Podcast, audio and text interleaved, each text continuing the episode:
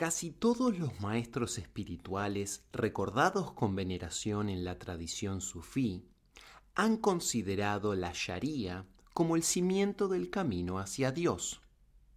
Sin embargo, muchos de estos maestros han sido criticados por juristas y teólogos islámicos por sus puntos de vista antinómicos. En el caso de Ibn al-Arabi y sus seguidores, estas críticas a menudo adoptan la forma de un ataque a la doctrina de Wahdatul Wujud. Según los críticos, los seguidores de la Wahdatul Wujud sostienen que la comprensión de la unidad de las cosas les convierte en seres humanos excepcionales. Han entendido que todo es Él, de modo que ya no necesitan diferenciar el bien del mal, ya que en realidad son una misma cosa. Las pruebas aportadas por los propios escritos de los maestros sufíes en cuestión indican que la práctica de la Sharia ha sido la norma a lo largo de la historia del Islam, independientemente de las desviaciones que en ocasiones se hayan podido producir. Y entre los sufíes ninguno ha proclamado la absoluta necesidad de observar la Sharia con mayor vigor que Ibn al-Arabi. Una de las muchas maneras posibles de acercarse a la percepción que tiene el sheikh de la función de la Sharia en la vida humana consiste en preguntar de qué manera encaja la esfera de las normas éticas y morales dentro del concepto de Wahdatul Wujud. Esta pregunta parece revestir una especial relevancia en nuestros tiempos, ya que las restricciones morales no suelen ser objeto de gran énfasis dentro de las múltiples formas de espiritualidad, que desempeñan un papel cada vez más visible en la sociedad occidental. Parece no importar si estas enseñanzas y prácticas tienen raíces en las religiones orientales, en las occidentales o en las diversas corrientes del movimiento de la nueva era. Cualquiera sea nuestra definición de moralidad, solo una parte exigua de la vasta obra del Sheikh se aleja de este tema. Aquí resulta imposible siquiera empezar a ordenar los principios y detalles de sus puntos de vista respecto a la naturaleza y a la función de la moralidad en la vida humana. En lugar de esto, intentaré mostrar cómo entiende el término ahlak, una palabra que suele traducirse como ética. Después, sugeriré la manera en la que encuentra un fundamento para lo que llama ahlak en el Wahdatul Wujud y qué relación guarda con la Sharia. La palabra árabe ahlak es el plural de huluk, que significa carácter y o rasgo del carácter. La palabra huluk se emplea dos veces en el Sagrado Corán y repetidamente en diversos hadices, a menudo en plural. Se diferencia del término halk, que suele traducirse como creación, únicamente por su pronunciación, puesto que en árabe solo se escriben las consonantes. De aquí que la propia palabra huluk esté conectada con el término halk, lo cual viene a significar que el carácter tiene su origen en la creación o en la verdadera naturaleza de las cosas. Para el sheikh, el aspecto ontológico de los rasgos de carácter es fundamental. Aun cuando los puntos de vista de Ibn al-Arabi con respecto a la ética tienen bastante en común con los de los filósofos musulmanes, cuyas obras se basan principalmente en fuentes griegas, el autor encuentra su punto de referencia básico y la fuente esencial de la mayor parte de su terminología clave en el Sagrado Corán y el Hadiz, especialmente en lo que respecta a los nombres divinos. A menudo recuerda a sus lectores que estos nombres no constituyen cosas concretas, sino designaciones providenciales de las relaciones entre lo real y el cosmos. Proporcionan así a los seres humanos un conocimiento de su propia conexión con el fundamento absoluto e inmutable de todo lo que existe. Sin los nombres o sin la revelación que los proporciona, las personas se ahogarían en un mar de incertidumbres y relatividades.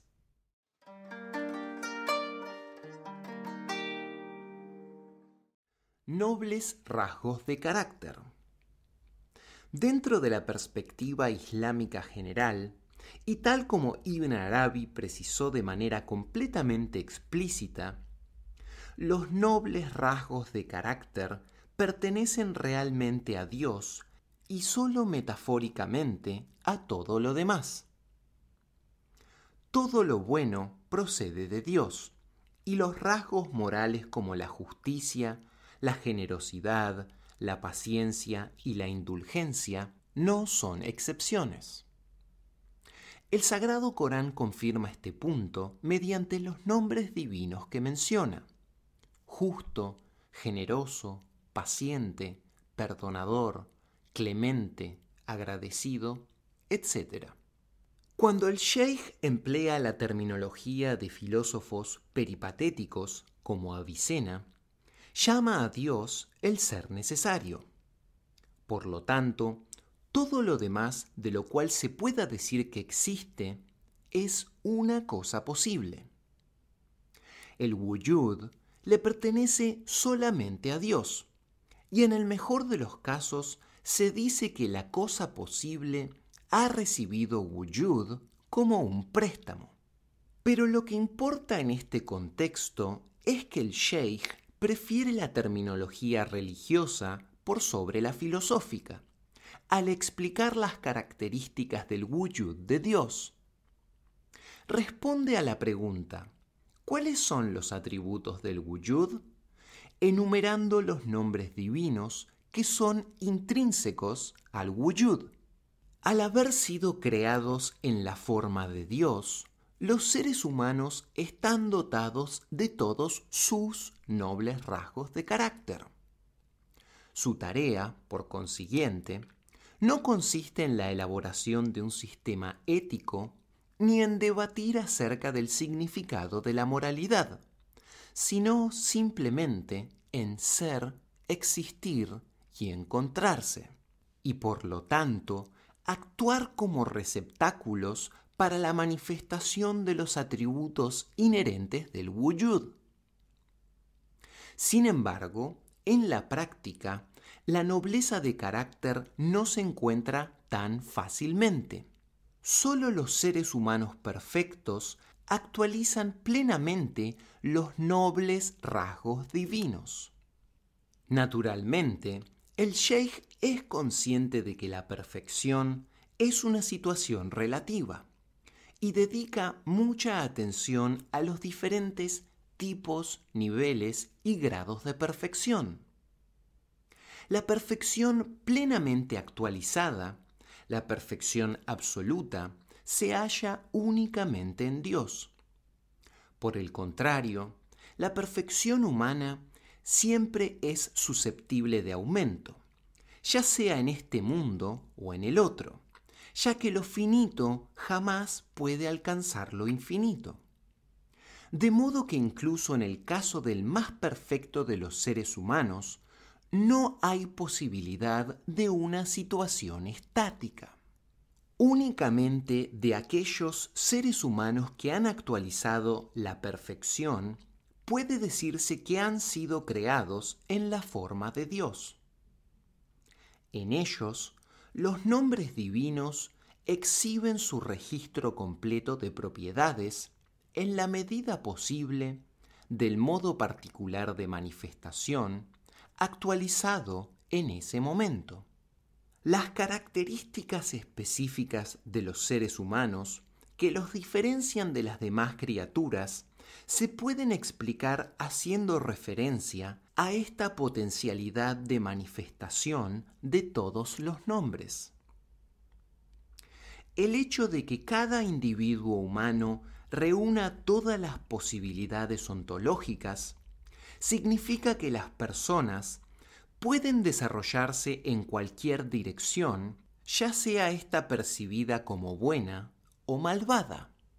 Podemos indicar algunas de las implicaciones de esta manera de ver las cosas tomando el ejemplo de la cualidad divina del conocimiento, que es la conciencia que Dios tiene de sí mismo y de todas las realidades subsidiarias.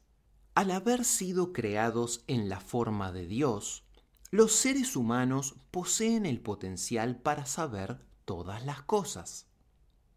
Naturalmente existen diferencias fundamentales entre el conocimiento divino y el conocimiento humano. Pero en la medida en que el conocimiento humano no se ve impedido por las limitaciones de la existencia contingente, es infinitamente expandible.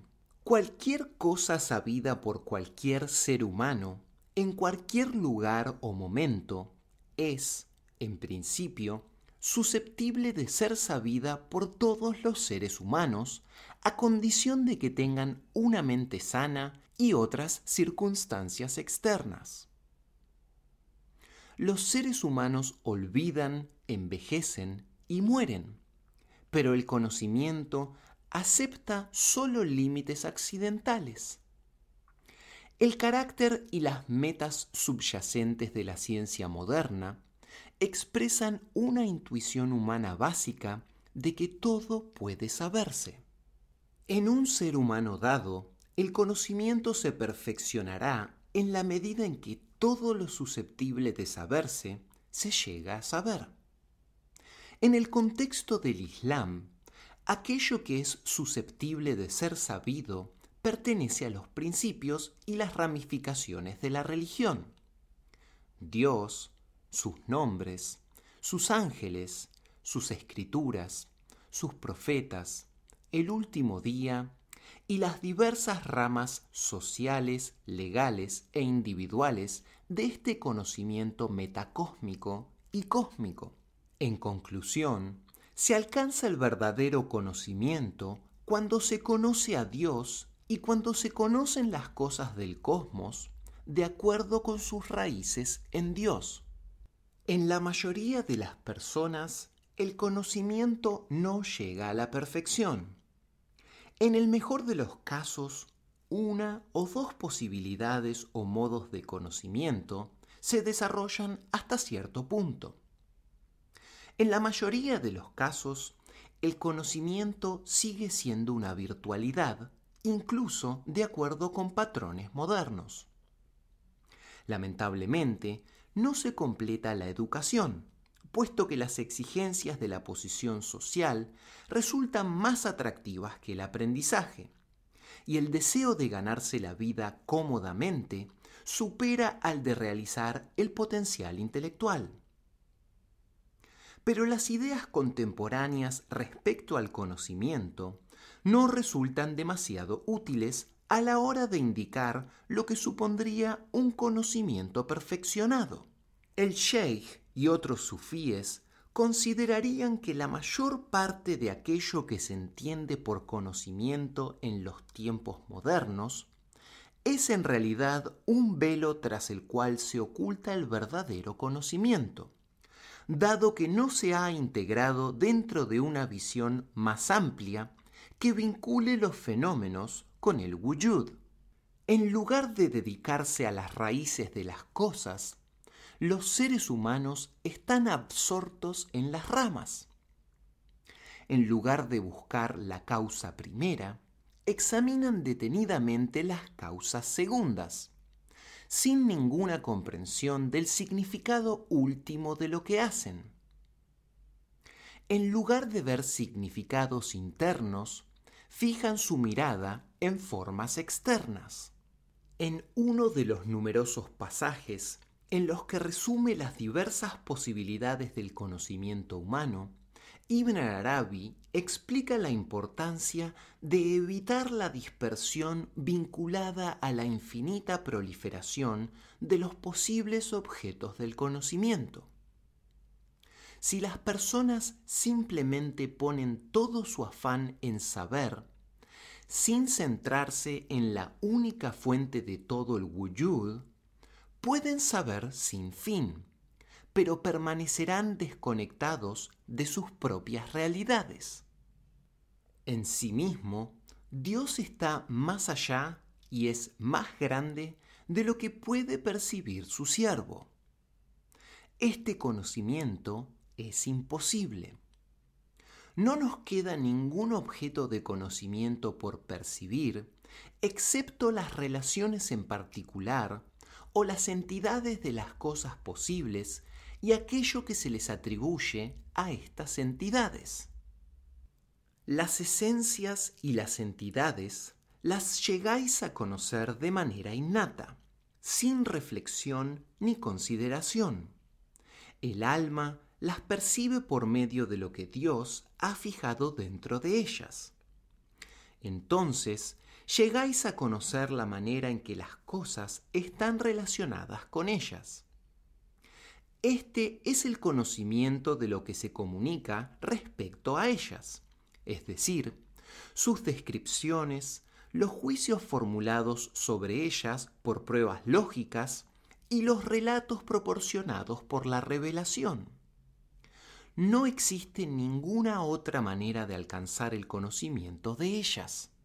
Los juicios y los relatos son infinitos en su multiplicidad.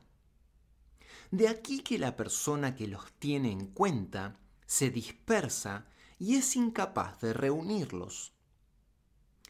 Dios el Altísimo desea que su siervo los reúna todos dentro de él no que el siervo estudie esta multiplicidad a fin de conocerla. Mejor dicho, él ha permitido el acceso de algunos de sus siervos al conocimiento de la multiplicidad que les permita integrar las cosas dentro de él. Esto fue indicado por sus palabras respecto a las consideraciones de tales cosas cuando menciona les mostraremos nuestras señales en los horizontes y en ellos mismos, hasta que perciban claramente que Él es lo real.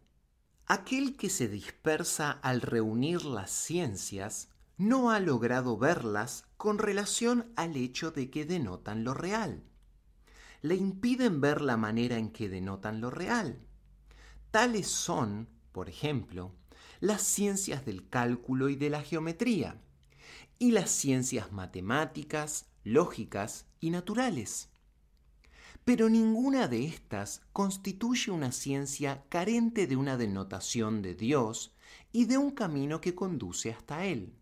Para el Sheikh, la búsqueda del conocimiento sin el fin de hallar las raíces del propio conocimiento en Dios es sencillamente un acto de obstinación el resultado no es de ninguna manera el conocimiento. Más bien, las personas acaban siendo ignorantes de la verdadera naturaleza de las cosas. Dice en este sentido, siempre que una cosa creada es atribuida a otra cosa creada, constituye una metáfora, una forma por medio de la cual se vela la percepción humana. El conocimiento digno de la condición humana es únicamente el conocimiento de Dios. El ser humano no posee nobleza alguna salvo a través de su conocimiento de Dios. En lo que respecta a su conocimiento de lo que no es Dios, este resulta una distracción mediante la cual la persona velada se mantiene distraída.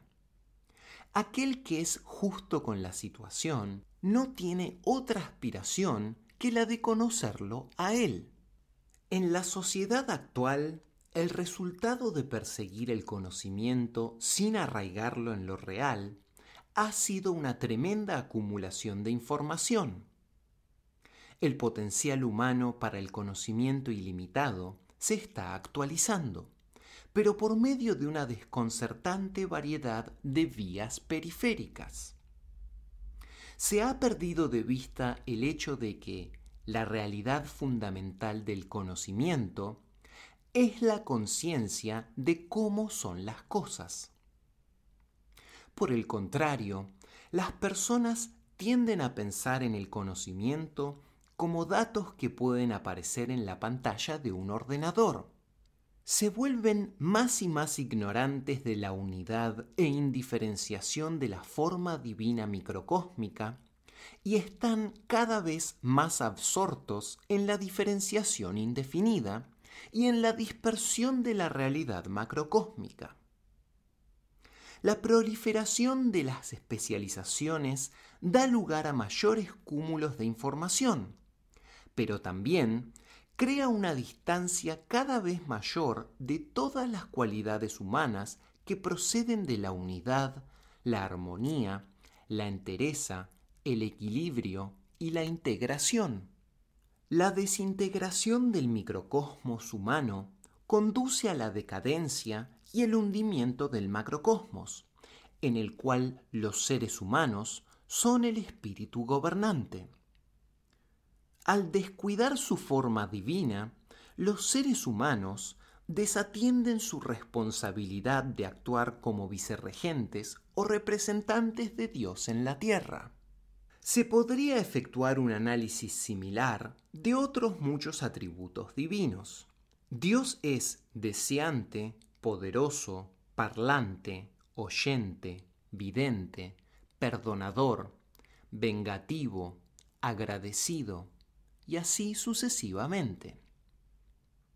Desde el punto de vista del Sheikh, un ser humano perfecto habrá actualizado todos los nombres divinos en la medida de lo posible y de la manera apropiada, teniendo en cuenta las limitaciones individuales relacionadas con impedimentos corporales, el tiempo, el lugar, el entorno, etc., aun cuando estas limitaciones tienen mucho menos peso interior que exteriormente. Como acabamos de señalar, los nombres divinos han de actualizarse de manera apropiada. Esto significa que debe haber armonía y equilibrio entre todos los atributos divinos, de un modo que se corresponda con su situación en lo real en sí. La tarea humana consiste en manifestar armoniosamente los atributos, de manera que ninguno de ellos desempeñe un papel demasiado grande ni demasiado pequeño.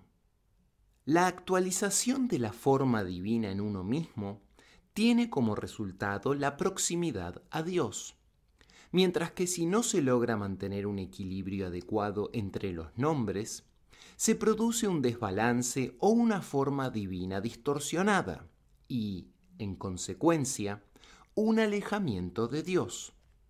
Como indica Ibn Arabi en uno de los muchos pasajes en los que trata estos temas. Dios tiene atributos y nombres y estos tienen niveles.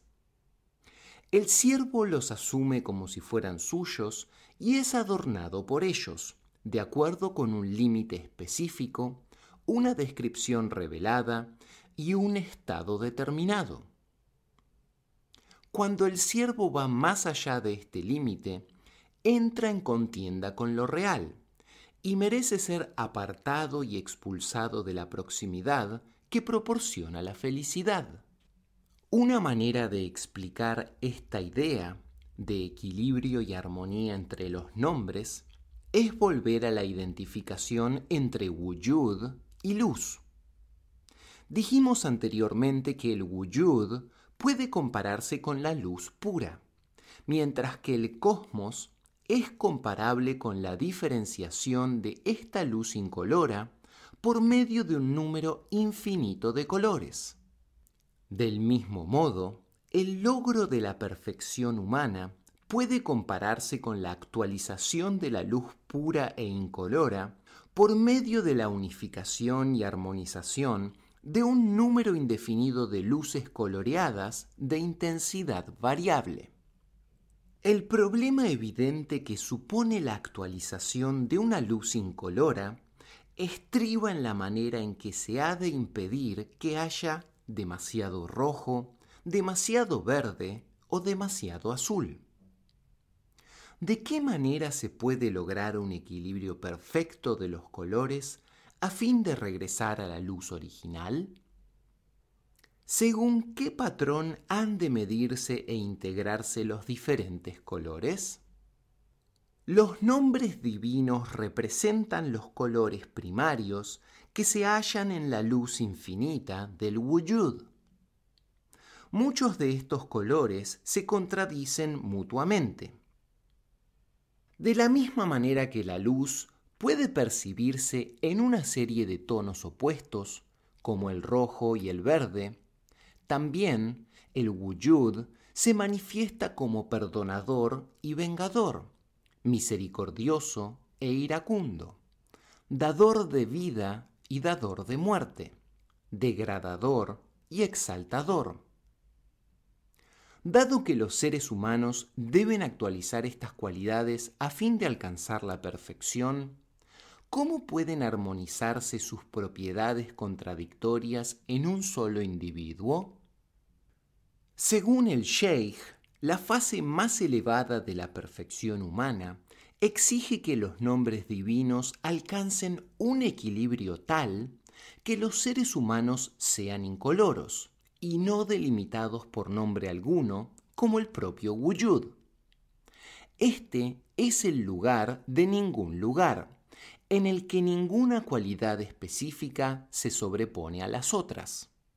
Gran parte de la obra de Ibn Arabi trata de la manera en que los seres humanos pueden convertirse en lugares plenos y armoniosos para la manifestación de los nombres divinos, y por consiguiente, mostrar de manera apropiada todos los divinos rasgos de carácter. En todos los casos, sus instrucciones son fundamentalmente las mismas. Para alcanzar la perfección plena del carácter humano, las personas han de regresar al equilibrio adecuado entre las cualidades, de acuerdo con lo indicado por los nombres divinos. Con fines prácticos, este equilibrio está establecido por el Sagrado Corán y la Sunna.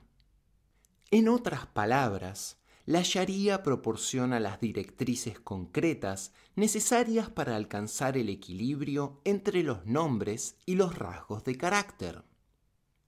Al alcanzar este equilibrio, los seres humanos habrán actualizado la forma en la cual fueron creados. Las personas no tienen otro recurso aparte de la Sharia, ya que la perfección humana es inseparable de la perfección divina. Por consiguiente, dependen del conocimiento de Dios.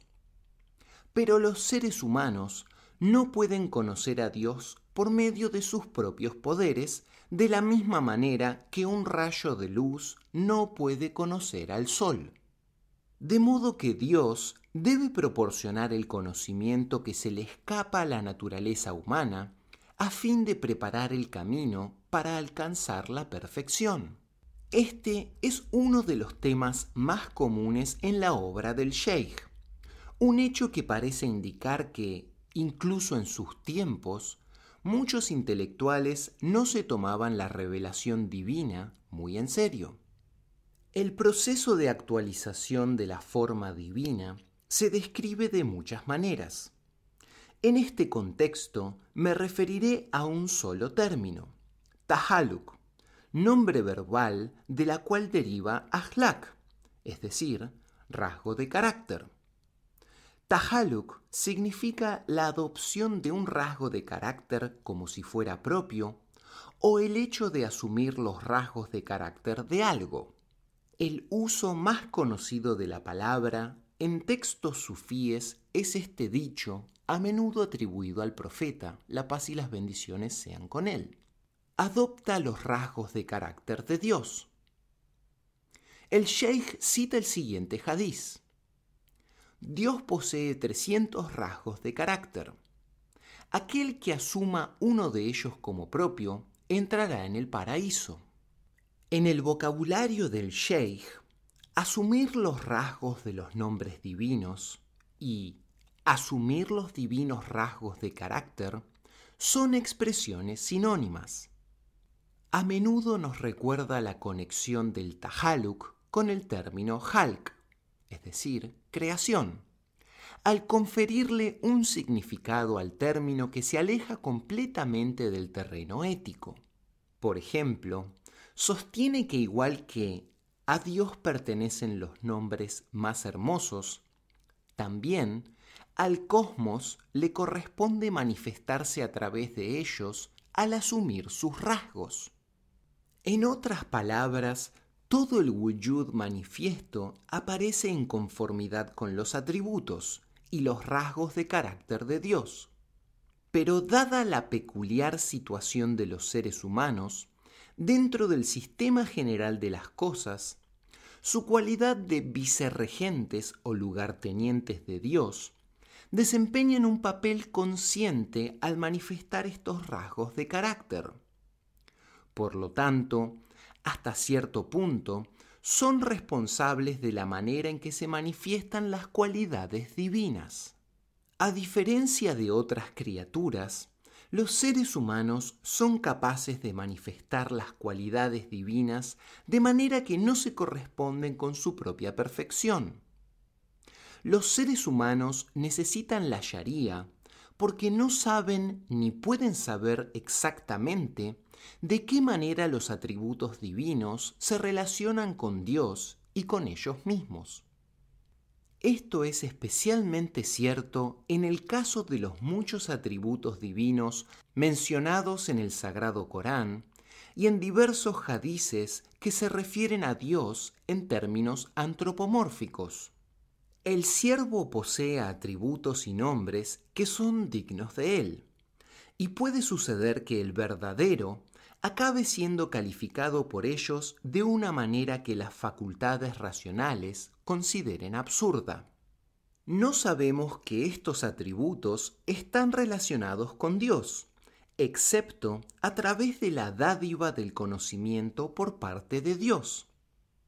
Del mismo modo, la relación con Él de cada nombre divino que nos adorna es una incógnita, a no ser que Dios nos proporcione el conocimiento al respecto. La criatura humana ha sido creada en la forma de Dios. Por lo tanto, en su calidad de vicerregente, no tiene más remedio que comprender todos los nombres y atributos divinos que el cosmos requiere, y a cargo de los cuales les ha situado el verdadero. Ya que la propia situación así lo exige, Dios envió un recurso al que llamó Sharia. A través de ella, explica cómo estos nombres y atributos divinos, que el vicerregente no tiene más remedio que manifestar, han de ser empleados.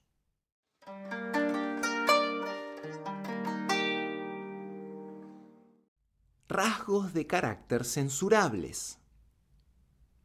Gran parte del comentario del Sheikh sobre los rasgos de carácter, tal y como lo hemos descrito hasta ahora, se encuentra implícita, si no explícitamente, en obras de autores anteriores.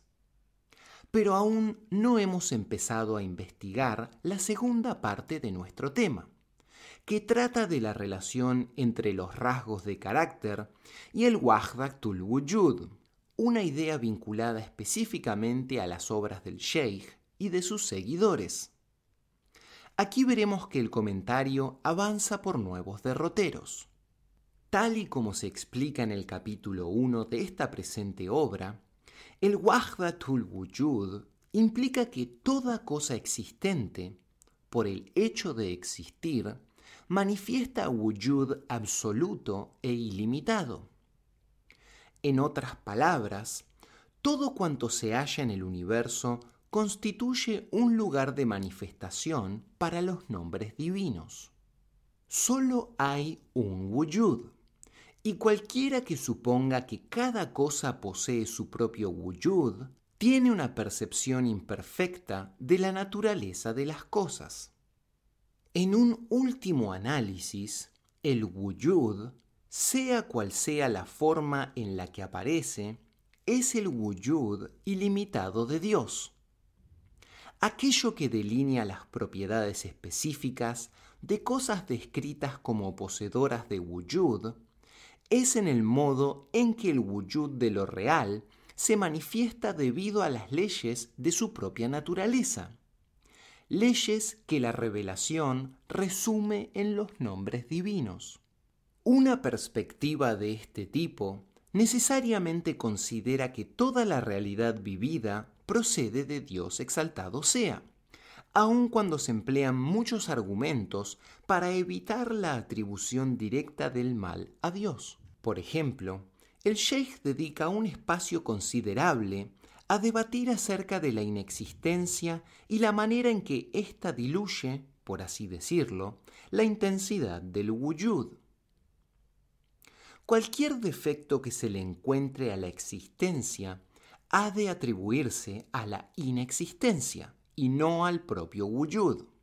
En este sentido, y en relación a un famoso hadiz del profeta salatu wasalam, el bien en su totalidad está en tus manos, pero el mal no regresa a ti. Acerca de esto, el sheikh dice lo siguiente. Sus palabras afirman la entidad del mal, pero niegan su atribución a la divina realidad. Esto demuestra que el mal no es una cosa, sino más bien una inexistencia. Si fuera una cosa, estaría en la mano del verdadero, puesto que en su mano está el reino de cada cosa, y él es el creador de cada cosa. La relación de los actos humanos con Dios siempre ha sido un tema central para el debate ideológico en el Islam, especialmente debido a que está ligado a la cuestión del libre albedrío y la predestinación. Cada acto humano ha de manifestar una cualidad ontológica, o de lo contrario, no tendría lugar hay algo positivo y afirmativo en la acción. A menudo los teólogos denominan a las propias criaturas como actos de Dios. Y el Sagrado Corán dice explícitamente, Dios os creó a vosotros y lo que hacéis. Si los rasgos de carácter y la actividad están arraigados en la propia creación, ¿Qué ocurre con los rasgos de carácter censurables que dan lugar a actos censurables? La mayoría de los teólogos encontraron maneras de evitar la atribución de estos rasgos de carácter a Dios, pero el sheikh no huye de las exigencias de su propia lógica.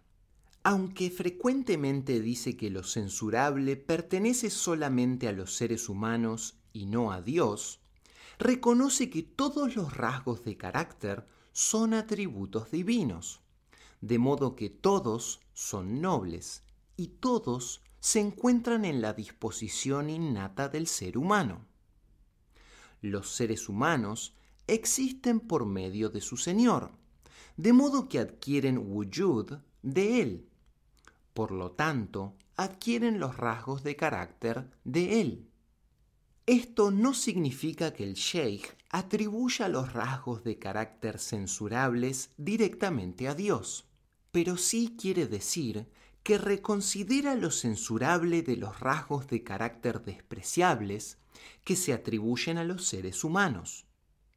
De hecho, sostiene que lo que llamamos rasgos despreciables y censurables en realidad son nobles y loables.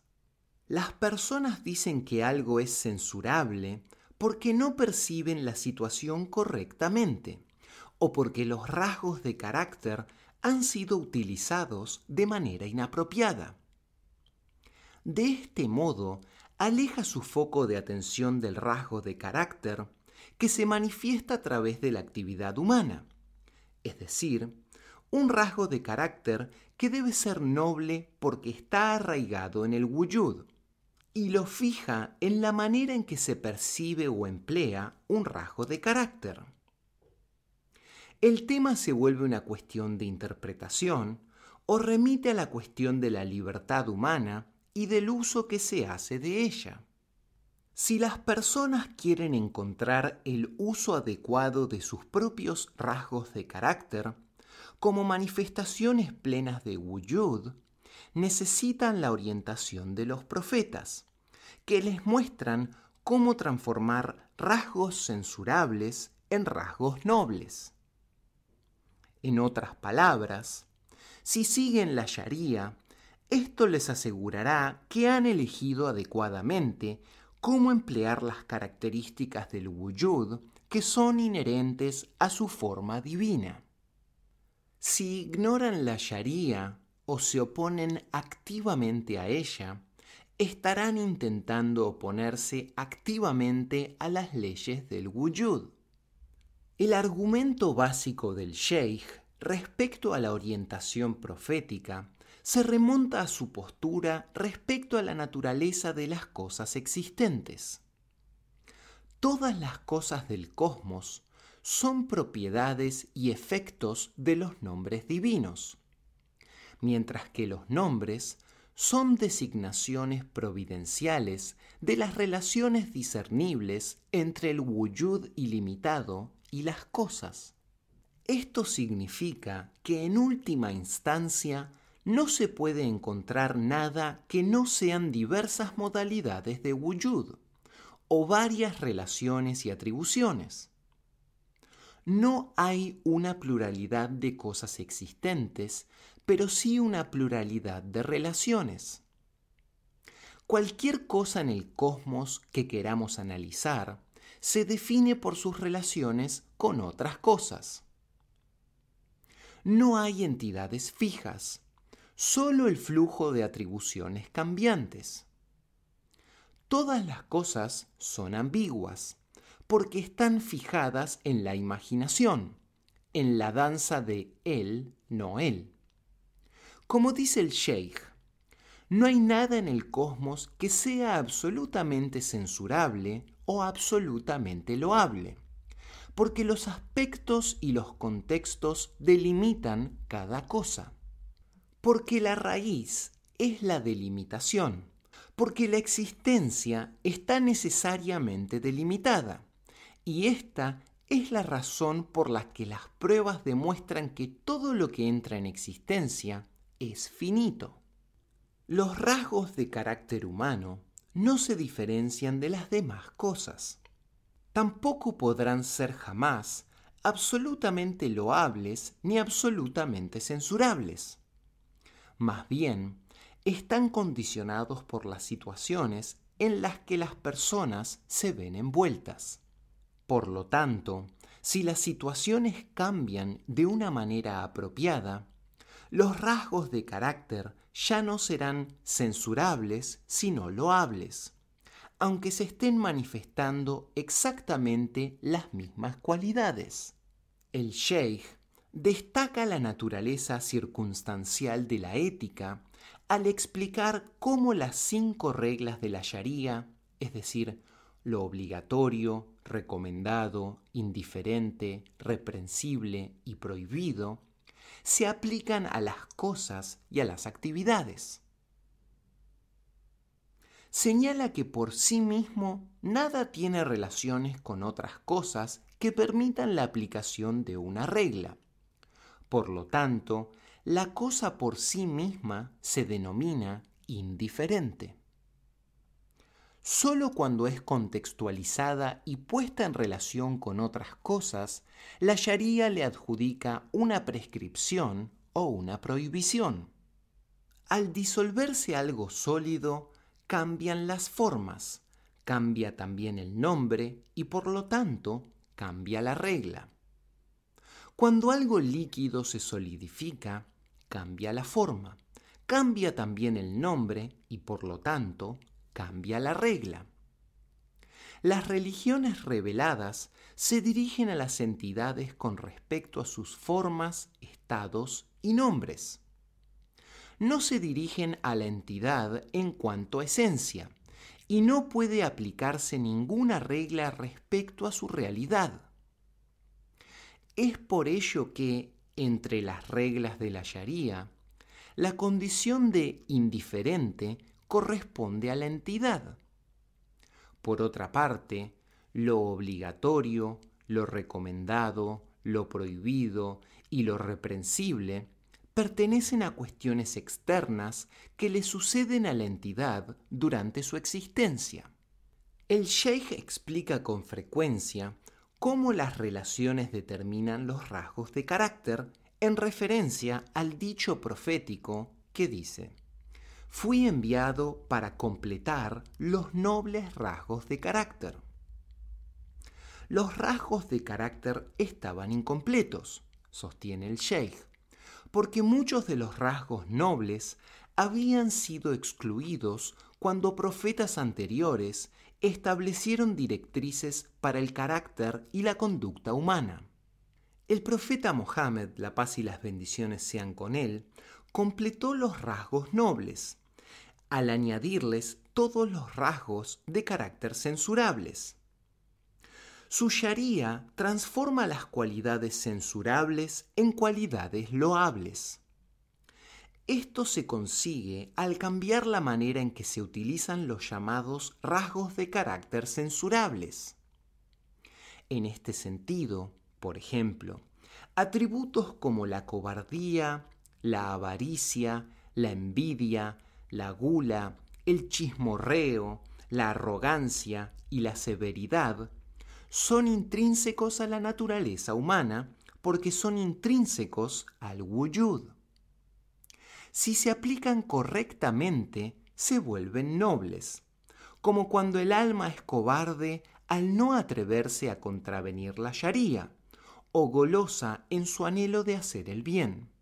En un comentario al respecto, el Sheikh a veces examina nombres divinos específicos como fuentes de rasgos de carácter censurables.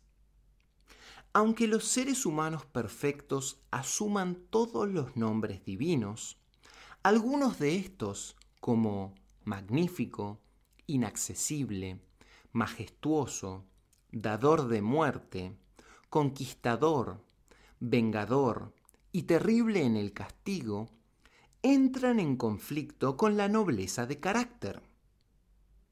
¿Cómo se puede asumir los rasgos exigidos por estos nombres sin convertirse en un monstruo?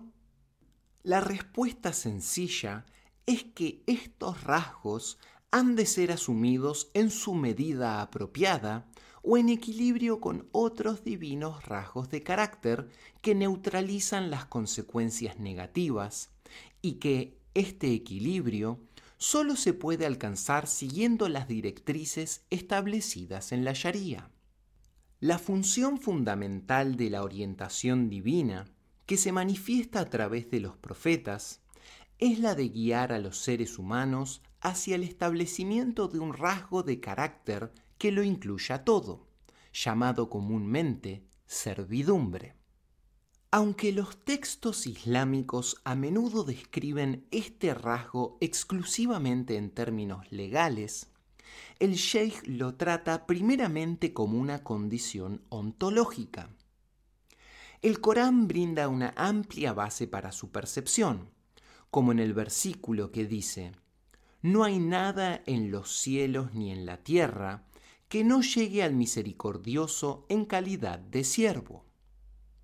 En otras palabras, toda cosa creada es una letra o una palabra articulada en el hálito del Todo Misericordioso. Todas las cosas sirven a Dios al manifestar las cualidades del wujud. En terminología filosófica, la servidumbre de lo creado surge de la posibilidad ontológica, el hecho de que las cosas han recibido su existencia y atributos como un préstamo de Dios, el único ser necesario.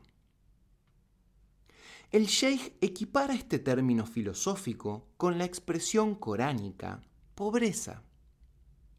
Por su propia esencia, todas las cosas existentes son pobres frente a Dios y están necesitadas de Él, mientras que Dios no necesita nada. Oh pueblo, sois los pobres necesitados de Dios, y Dios es el independiente, el loable. La tarea básica para los siervos humanos de Dios consiste en comprender plenamente la pobreza radical de todas las cosas, especialmente la suya propia. La acción perfecta de acuerdo con esta comprensión se llama servidumbre y ningún ser humano puede aspirar a una estación más elevada. Habiéndose borrado completamente ante la divina realidad, los siervos perfectos no poseen nada propio y se encuentran en la morada de la no morada. A fin de realizar su servidumbre, los seres humanos deben reconocer las relaciones apropiadas entre las cosas han de entender que el wujud y todas sus cualidades pertenecen únicamente a Dios.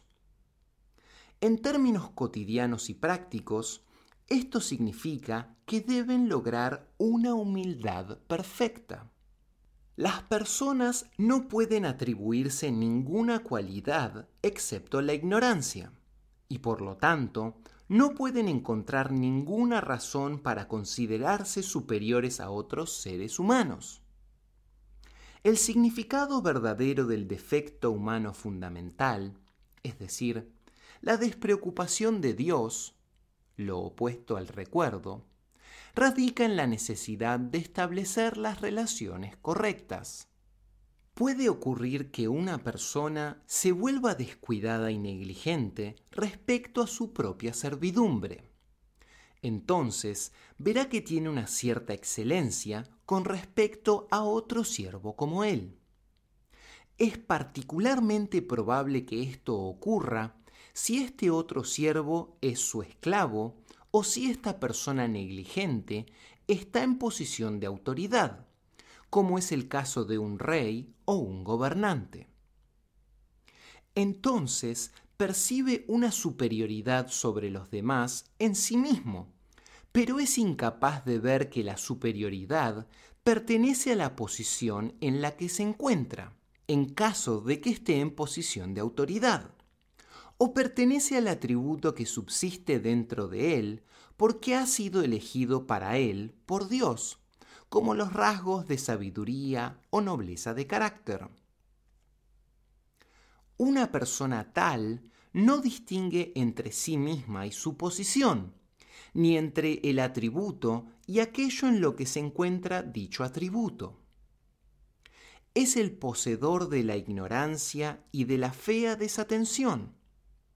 Debido a su ignorancia en este estado, dice cosas como ¿quién es tal? ¿O cuál es el valor de tal y cual? ¿O acaso es algo más que mi siervo o mi súbdito? ¿O es esto y lo otro? mencionando todas las cosas censurables. Se declara purificado de tales cosas y se las atribuye al otro. Una persona así es totalmente diferente de aquella que no se descuida pues esta última ve la excelencia en el atributo y en la posición, no en sí misma. Al fin y al cabo, no lo consiguió por mérito propio, ya que sólo le fue concedido gracias al favor de Dios. Por lo tanto, los seres humanos perfectos han entrado con plena conciencia en la servidumbre ante el misericordioso reconocen el origen de todos los atributos en ellos mismos y en los demás, y son testigos de la atribución de todos los rasgos de carácter a Dios, por medio de la degustación y el descubrimiento, no sólo a través de la comprensión racional.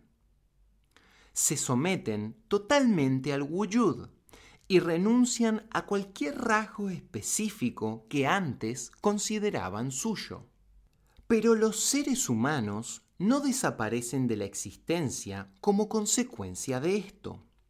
Todo lo contrario, son ellos los únicos que son verdaderamente reales entre las cosas creadas, dado que sólo ellos se conocen a sí mismos y a los demás por lo que realmente son.